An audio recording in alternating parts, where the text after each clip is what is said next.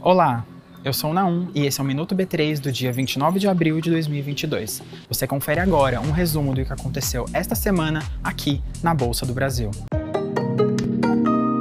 Hoje, aderimos ao Fórum de Empresas e Direitos LGBTI+.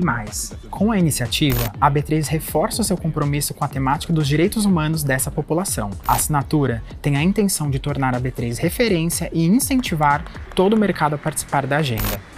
A iniciativa nos ajuda a construir uma companhia em que as pessoas queiram trabalhar, por se sentirem representadas e poderem ser quem são.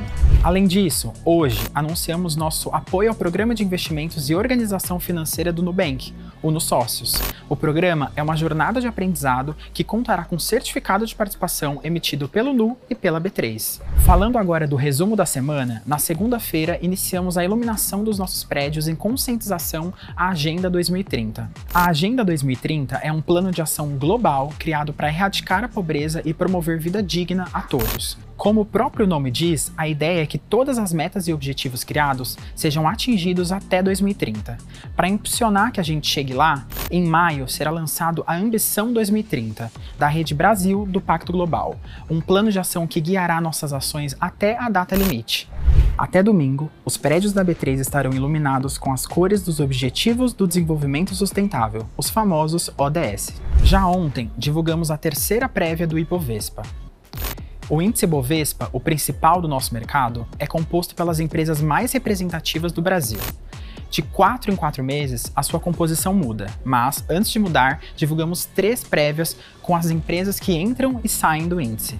A terceira prévia dessa nova formação registra a entrada da SLC Agrícola. Com isso, o índice possui 92 ativos e 89 empresas. Além disso, recebemos aqui na B3 a primeira edição da Arena Infracast, promovida pela IRIA e pelo Infracast, com apoio da B3. No evento, profissionais e autoridades da infraestrutura nacional se reuniram em um bate-papo descontraído para falar sobre diversos assuntos relacionados ao tema. E o Ibovespa B3 fechou em queda de 1,86% aos 107.876 pontos. A empresa com melhor desempenho do dia foi a Multiplan, com alta de 4,14%. O dólar fechou em R$ 4,91 e o euro em R$ 5,18.